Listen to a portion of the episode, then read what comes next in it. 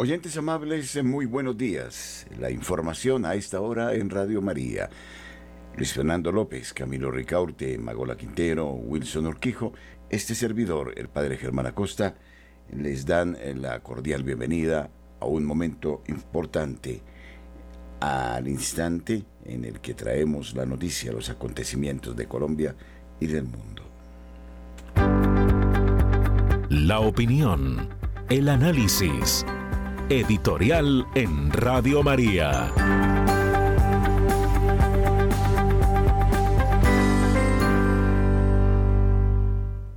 La vida de los grandes santos, de los místicos, las escuelas de espiritualidad, señalan la historia gloriosa de la Iglesia Católica. Hacer teología es importante, es fundamental Alguien decía que la teología debe realizarse de rodillas. Y es cierto. La teología es diferente en su método de la filosofía. La filosofía obedece a la especulación, al ejercicio de la razón, que trata de encontrar el sentido de cuanto afirma como cierto. La teología necesita de una gracia adicional que nos lleva ya no solo a especular, sino a contemplar el misterio. Y entonces es urgente rescatar las grandes escuelas de espiritualidad, los santos que nos han dejado estelas luminosísimas, incontestables, de su experiencia de fe.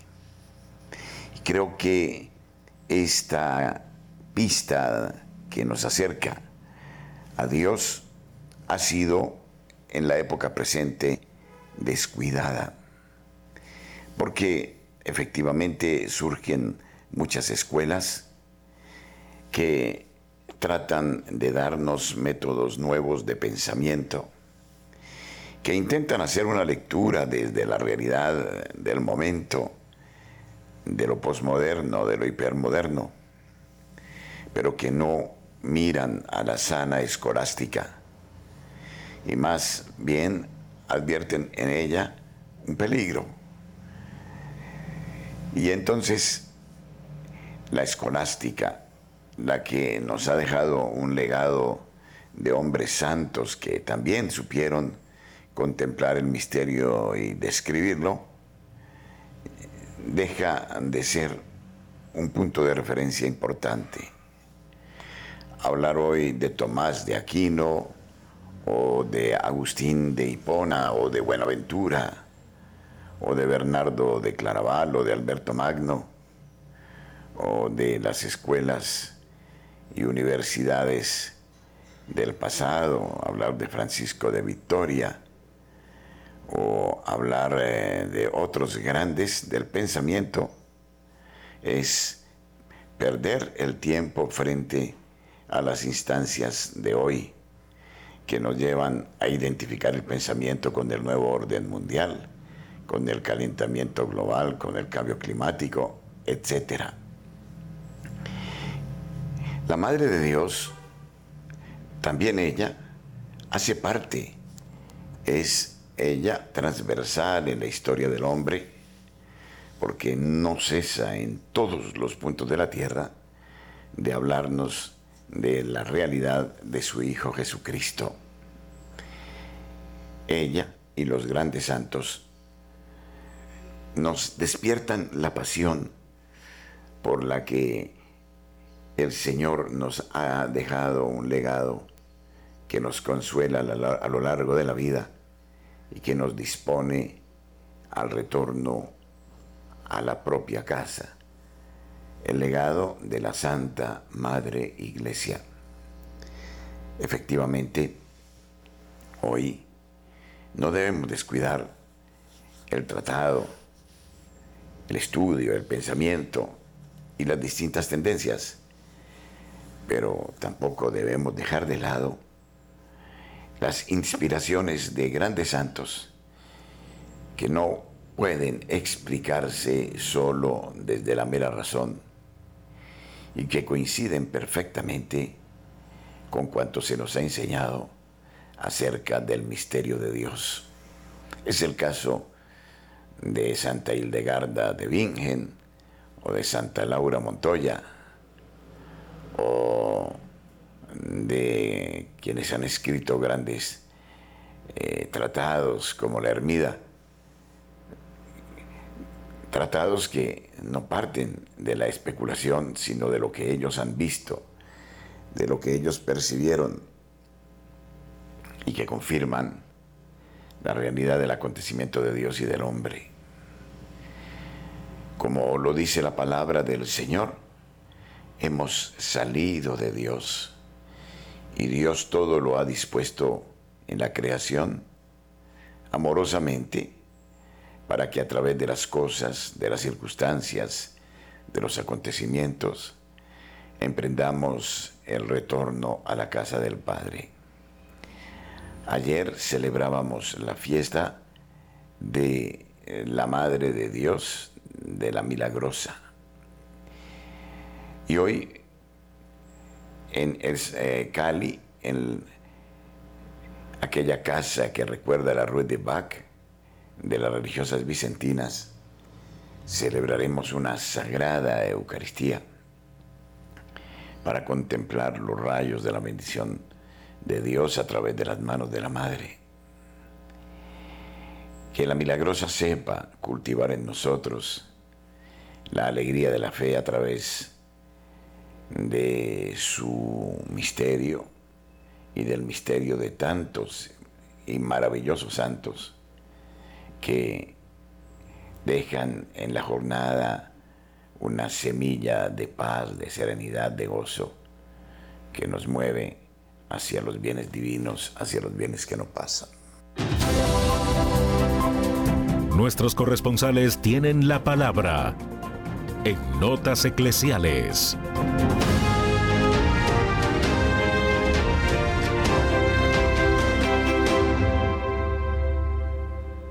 Desde Medellín, José Luis Hernández trae la noticia. Saludos amigos, con los muy buenos días aquí llegamos con las noticias desde la ciudad de Medellín. Atención que FENALCO pide aplazar debate de la reforma laboral mientras se discute el salario mínimo del 2024. FENALCO, gremio de los comerciantes colombianos, manifestó su desacuerdo con que la discusión del salario mínimo 2024 y el debate de la reforma laboral se surtan al mismo tiempo. En una carta enviada a la Comisión Séptima de la Cámara de Representantes, el gremio que mostró su oposición contra la reforma laboral tal y como está articulada actualmente, pidió posponer la discusión de ese proyecto. Esto por considerarla inconveniente e inoportuna en momentos en que está en curso la negociación del salario mínimo. En otro lado de la información, atención que comerciantes industriales y constructores son los más vulnerables ante las altas tasas de interés en nuestro país. Así lo asegura un estudio de Confi Colombia y se trata de los sectores que precisamente más eh, cayeron en el tercer trimestre de este año. El Banco de la República ha aumentado la tasa de interés de política monetaria desde septiembre del 2021, subiéndola desde el 1.75 al actual 13.25. Esto ha llevado a que los bancos también aumenten el costo de dinero en las diferentes modalidades de crédito lo que tiene un efecto sobre el comportamiento del PIB sectorial. El comercio, la industria y la construcción son los que tienen una mayor vulnerabilidad por las altas tasas de interés, según un reciente informe publicado por Corfi Colombiana.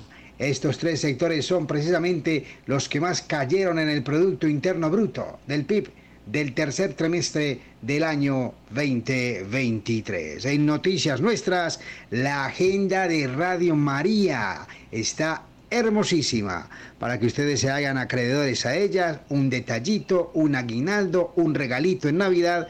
Es una buena opción la Agenda 2024 de Radio María. En todas las ciudades, en todas las sedes de nuestro país está disponible la Agenda 2024 alusiva con un homenaje especial al jefe de nuestros hogares, San José, al patrón de nuestra familia, al patrón de nuestra iglesia, San José, está alusiva. En honor a él se ha realizado esta hermosa agenda para que la regales en esta Navidad. Amigos, ha sido toda la información desde la ciudad de Medellín. Informó su corresponsal José Luis Hernández. Un buen día para todos. Desde la ciudad de Barranquilla informa Julio Giraldo. Buenos días. Qué alegría estar nuevamente hoy con todos los oyentes de Radio María en Colombia y el exterior. Un saludo muy especial para la mesa de trabajo. Y esto es lo que hoy hace noticia en Barranquilla y la costa norte colombiana. Llegaron las brisas. A esta hora, en nuestra ciudad, sentimos la suave brisa que cada año por esta época cuando llega diciembre, nos toca vivir después de un año derretidos por el calor. La naturaleza se acuerda de nosotros y nos manda estas suaves y cariñosas y agradables brisas que nos invitan al optimismo, al amor y a la esperanza. Pues bien, en Barranquilla condenan a Raced Lid Pérez, un concejal electo para este periodo que se avecina. Le quitan la credencial y lo condenan a nueve años de cárcel, porque el hombre, y cosa rara en los políticos, desde hace nueve años lo vienen investigando, porque cuando desempeñó un alto cargo público aquí, para su posesión utilizó diploma de bachiller falso, libreta militar falsa y título profesional falso. Imagínense ustedes qué clase de persona será. Por eso hoy lo condenan por falsedad y estafa y un sinnúmero de delitos más. Y este hombre ha apelado la decisión porque dice que es inocente, inocencia que no ha podido comprobar durante nueve años, pero que ahora dice que va a comprobar. De todos modos, ya no irá al Consejo, por esta grave acusación. Pero una noticia también muy positiva es que Barranquilla ha sido incluido por el gobierno nacional en el nuevo plan de seguridad establecido para algunas ciudades de Colombia. Ha dicho el presidente de la República que Barranquilla será la ciudad piloto en este plan de seguridad que se quiere establecer, que como siempre incluye más policía, incluye más jueces, incluye más recompensas. En fin, sin ser pesimistas, lo mismo de siempre. Y todo sigue igual. Pero Dios que nos anuncia su llegada a la tierra, o al menos la recordación de esa llegada de Dios a la tierra, que es lo que celebramos en diciembre. Pues nos dice también, ánimos, no teman, que aquí estoy yo. Y donde está Dios, ¿quién podrá contra Él?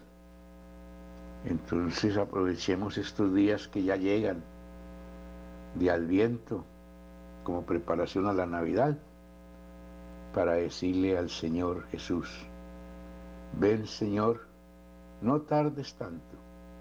Ven Señor porque te esperamos. Ven Señor que confiamos en ti. Ven Señor porque tú eres el único que nos puede dar paz y tranquilidad en estos momentos de zozobra. Desde la ciudad de Barranquilla y para Radio María, Julio Giraldo. Marta Borrero, desde la ciudad de Cali, nos informa. Buenos días. Muy buenos días, querida familia de Radio María. El drama de las familias que invirtieron hasta 40 millones de pesos en un proyecto de vivienda en Jamundí y que la constructora Apotema a la fecha de hoy no responde ningún tipo de llamadas y están desaparecidos. Las familias sostienen que desde hace varios meses no han podido comunicarse con ningún representante de la constructora esa constructora se llama Apotema y es de la ciudad de Bogotá y no han podido comunicarse. El proyecto se llama Samán del Lago y está ubicado a tres minutos del Hospital Piloto de Jamundí, en el lote que anteriormente le pertenecía al Club de Cazadores sobre la vía que conecta a este municipio con Potrerito. Allí la constructora Apotema inició con Confandi eh, la venta del proyecto de interés social que constaba de tres torres de 12 pisos, piscina y parqueadero propio y cuyo valor era de 150 salarios mínimos legales. Eh, sin embargo, desde inicios de este año 2023, las obras se empezaron a retrasar a tal punto que actualmente ningún funcionario de la constructora le brinda respuestas a los compradores.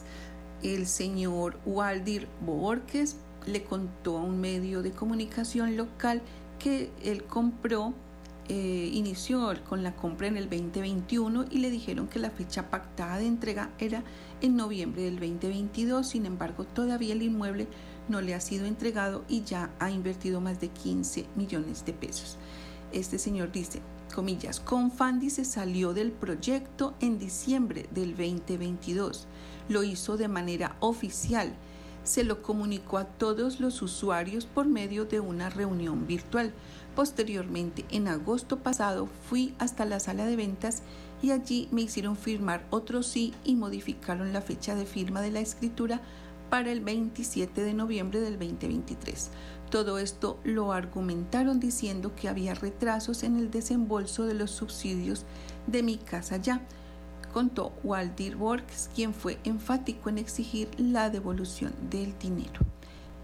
Bueno, quiera Dios que le puedan dar solución a esto. Y de otro lado, les quiero contar que a Petro se le olvidó Cali. ¿Cómo les parece?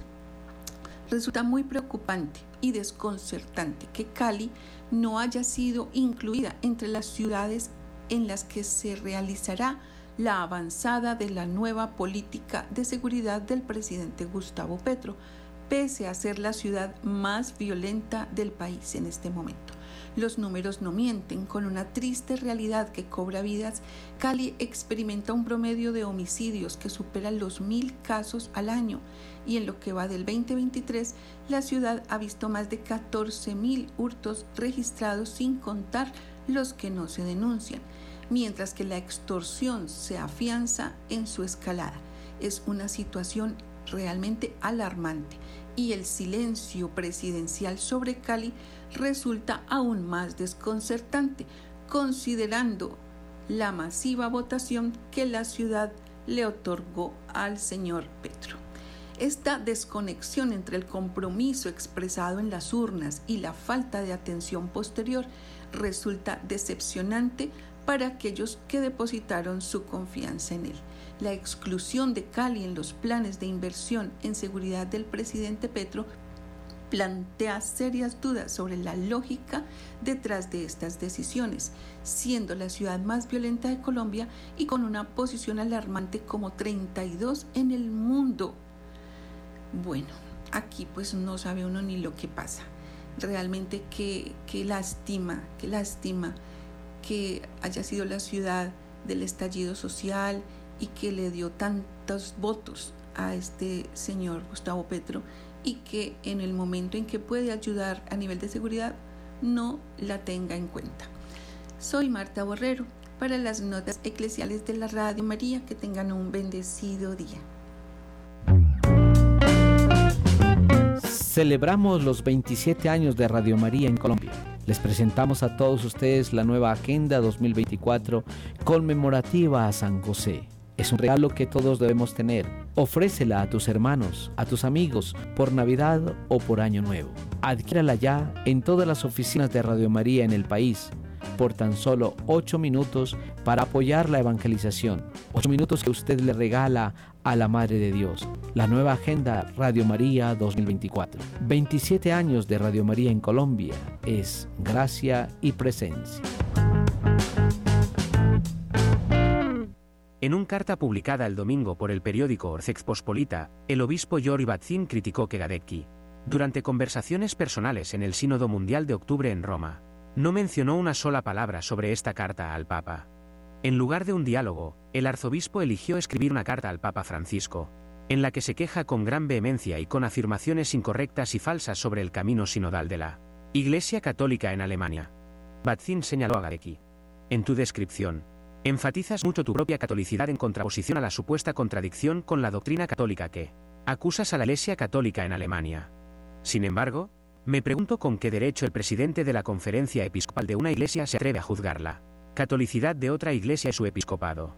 Permíteme aclarar que considero la carta del arzobispo como una grave transgresión de su autoridad. Batzin enfatizó que en los textos del camino sinodal no se encuentra en ningún lugar la intención de provocar una revolución en la iglesia mundial. La realidad es exactamente la contraria.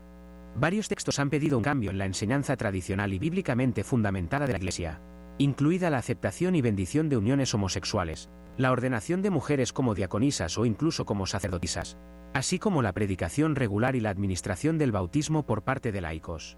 El Vaticano ha criticado repetidamente el camino sinodal, tanto a través de los prefectos de varios organismos de la curia como del Papa Francisco en persona. Recientemente, el cardenal secretario de Estado Pietro Parolin enfatizó que temas como la ordenación de mujeres y actos homosexuales no están sujetos a discusión.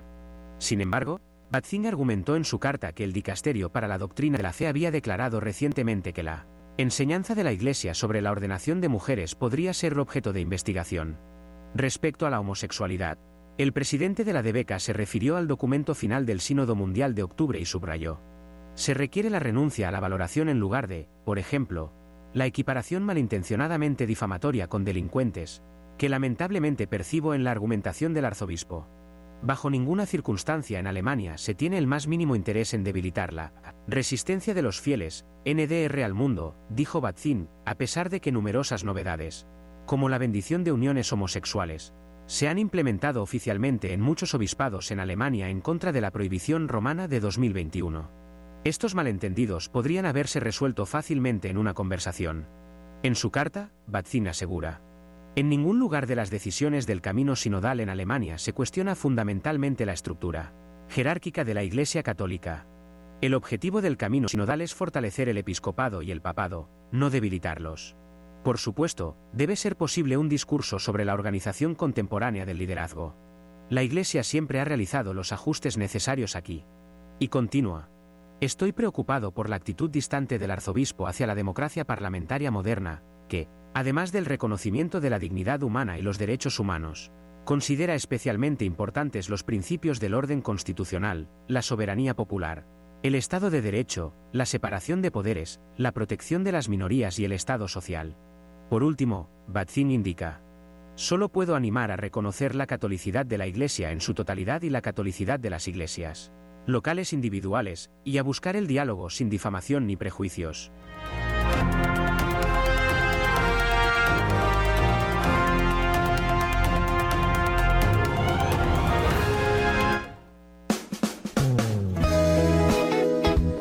Cada año, queridos oyentes, somos convocados a la cena de gala de Radio María. Cumplimos ya 27 años de labores y hemos pensado invitarles a ustedes a un lugar idílico, camino de la Vía de la Calera, en el restaurante y centro de eventos Tramonti, en la carrera primera 9350 en el barrio El Chico, para nuestra cena mariana. Ustedes son invitados de honor Pueden hacer sus reservas en este número de teléfono 320-289-4744. Les invitamos, ustedes y nosotros haremos familia el próximo 2 de diciembre a partir de las 6 de la tarde en el restaurante Tramonti para vivir un momento inolvidable, para dar gracias a Dios en medio de la fraternidad por el don de Radio María. Les esperamos ese 2 eh, de diciembre, un sábado en la tarde, a partir de las 6, momento que será de particular gozo para todos.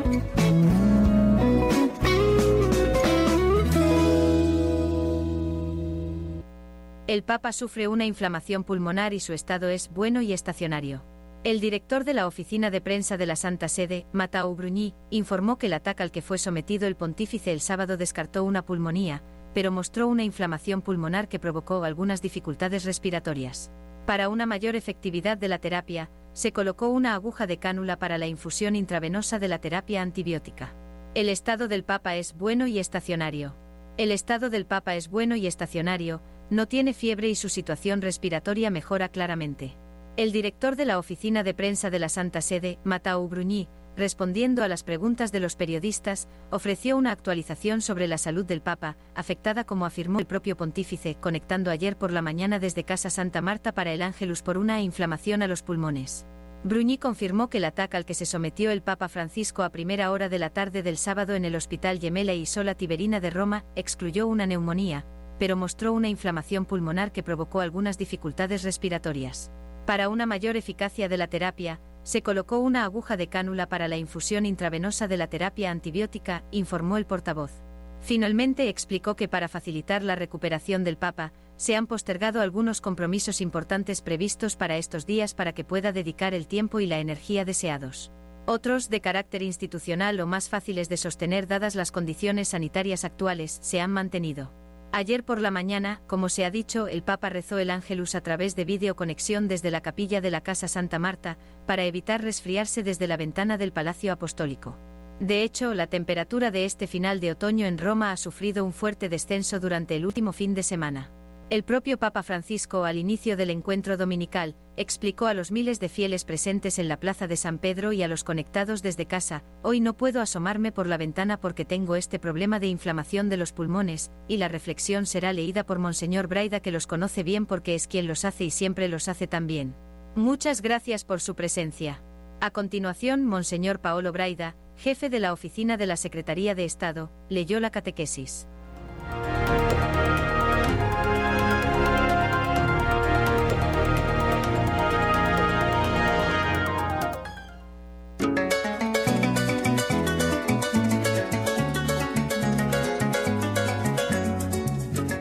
Los primeros pobladores del territorio del actual departamento de Casanare fueron los nativos de varias familias indígenas, entre ellas los Chipcha, Piapoco, Guaibo y Sáliva, quienes con la conquista española de los llanos orientales a principios del siglo XVI fueron reducidos y esclavizados a través de las encomiendas.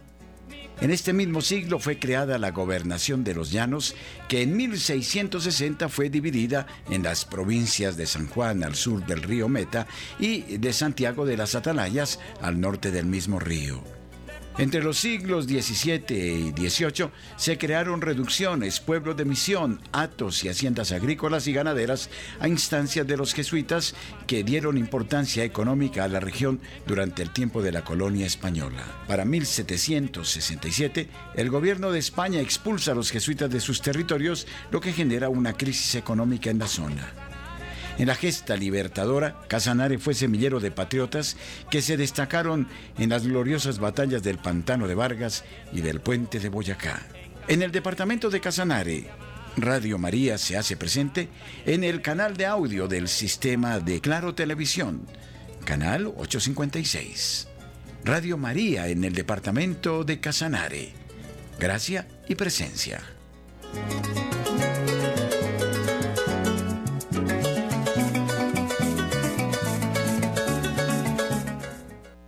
En conmemoración de la solemnidad de Jesucristo, Rey del Universo, este 26 de noviembre, compartimos siete enseñanzas donde el Señor se expresó con autoridad acerca del fin de los tiempos y la redención. El Papa Benedicto XVI el 29 de enero de 2012, destacó que la autoridad divina se fundamenta en el servicio, la humildad y en el poder del amor de Dios que crea el universo. Aquí están las referencias bíblicas donde Cristo se expresa con determinación, y extiende la invitación a la salvación eterna. 1. Los justos le responderán Señor, cuando te vimos hambriento, y te dimos de comer sediento, y te dimos de beber, cuando te vimos de paso, y te alojamos desnudo, y te vestimos, cuando te vimos enfermo o preso, y fuimos a verte. Punto y el rey les responderá les aseguró que cada vez que lo hicieron con el más pequeño de mis hermanos, lo hicieron conmigo. MT 25,3740. 2. No son los que me dicen Señor, Señor, los que entrarán en el reino de los cielos, sino los que cumplen la voluntad de mi Padre que está en el cielo. Muchos me dirán en aquel día Señor, Señor,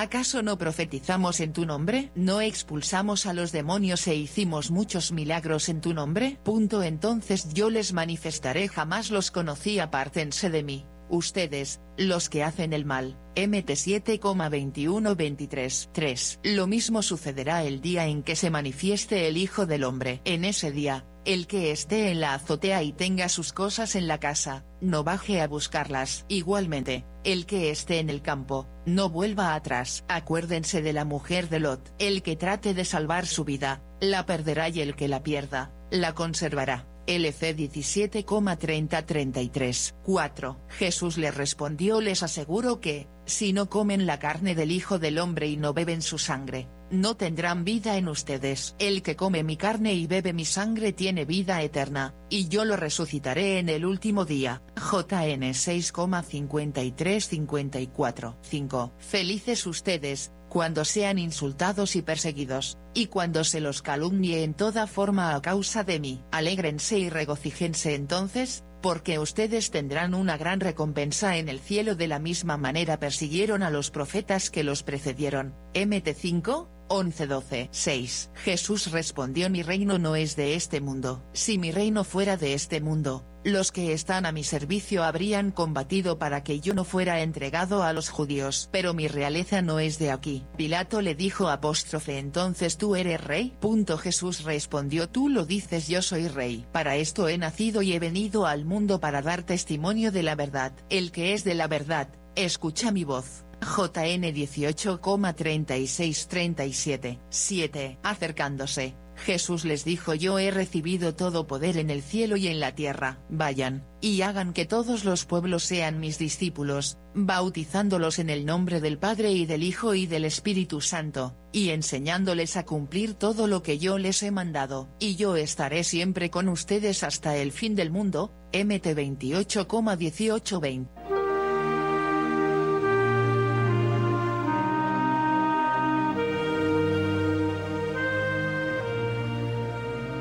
El libro de oro en Radio María es una auténtica tradición. Ustedes ya saben de las gracias y bendiciones que la Madre de Dios nos alcanza de su Hijo Jesucristo mediante el libro de oro. Incrementemos el interés por el libro de oro. Usted da un aporte libre mensual y nosotros ofreceremos las plegarias, la Sagrada Eucaristía, el Santo Rosario, la liturgia de las horas, por las intenciones de usted y de su familia. El libro de oro una fuente de bendición y un modo efectivo de colaborar con la Madre de Dios y Radio María.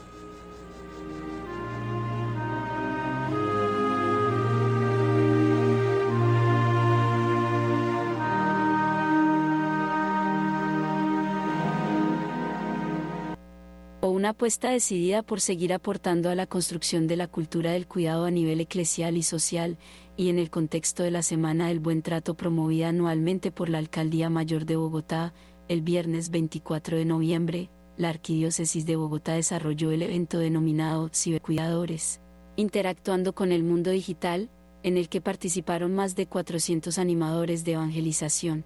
Posteriormente, el sábado 25 de noviembre, la Conferencia Episcopal de Colombia, CESE, a través de su Oficina para Cultura del Cuidado, llevó a cabo un espacio pedagógico dirigido a directivos y del ámbito educativo y catequético titulado Verdad o Reto.